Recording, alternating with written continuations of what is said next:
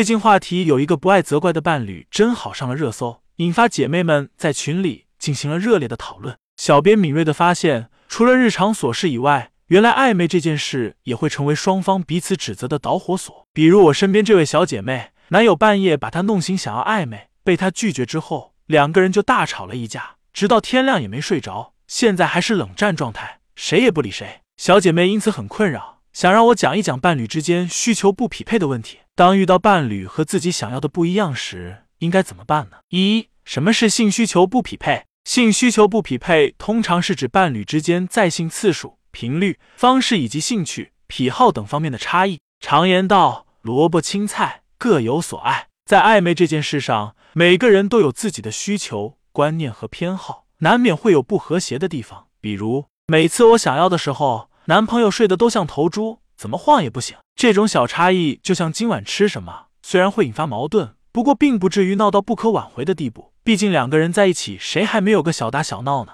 可是，如果两人之间的性需求存在长期不可调和的差异和矛盾，那这段关系就像失去了润滑液的发动机，寸步难行。这是因为性欲和爱情之间的边界可能并没有我们想象中那么明细。研究表明，作为大脑中的情绪控制中心，脑岛可以将内部的情绪转化为外部的意义。也就是说，当一个人对自己的伴侣产生强烈性欲时，会认为自己身处的浪漫关系更加幸福、忠诚。充满爱意，同时我们也希望伴侣能够对自己产生性欲，并能够让我们感觉到他的欲望。如果伴侣之间存在性需求不匹配的问题，那么这无疑会增加其中一方被性拒绝的可能。俗话说“扁担挑子一头热”，性需求不匹配不仅会影响性生活质量，也容易动摇两个人对于这段亲密关系的信心。二、造成性需求不匹配的因素，如果两人之间的性需求存在长期的明显的差异。通常和个人的生理状况、性观念、生活经历以及社会文化观念等有关。一、男女的生理状况存在差异。研究表明，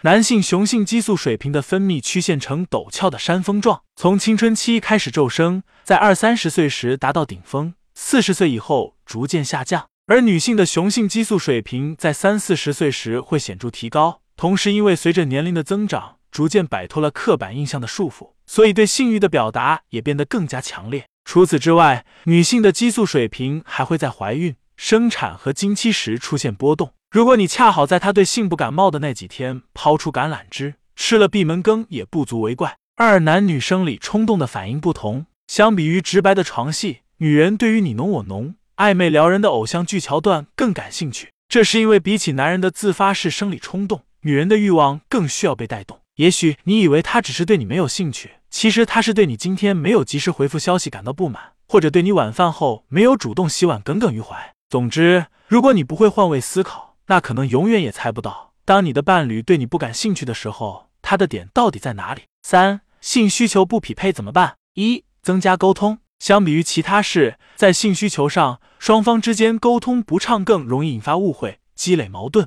也许只是你的一句“我累了”，可能会被对方的脑岛解读成他不爱我了。我没有吸引力等结论，毕竟在脑岛的反应机制中，性欲和爱情我中有你，你中有我，很难剥离，所以好好沟通就显得尤为重要。二、解决问题，有谁愿意拒绝一次充满激情、强烈而亲密的暧昧体验呢？当然了，这肯定不是一个人的问题，毕竟性爱是两个人的事。不过不要因为过去感受不好就拒绝新的机会，积极解决问题永远是上策。三、升温感情，除了极端情况外。性需求不匹配的问题，往往是因为两人之间的感情出现了隔阂，比如忙于照顾家庭，加之工作压力大，两人疏于情感交流，或者重复平淡的生活磨损了两人对彼此的激情。此时，仅仅从性上着手并不够，最好的选择是多花些时间精力陪伴对方，或者计划一次旅行，准备一次惊喜，也许能够起到事半功倍的效果。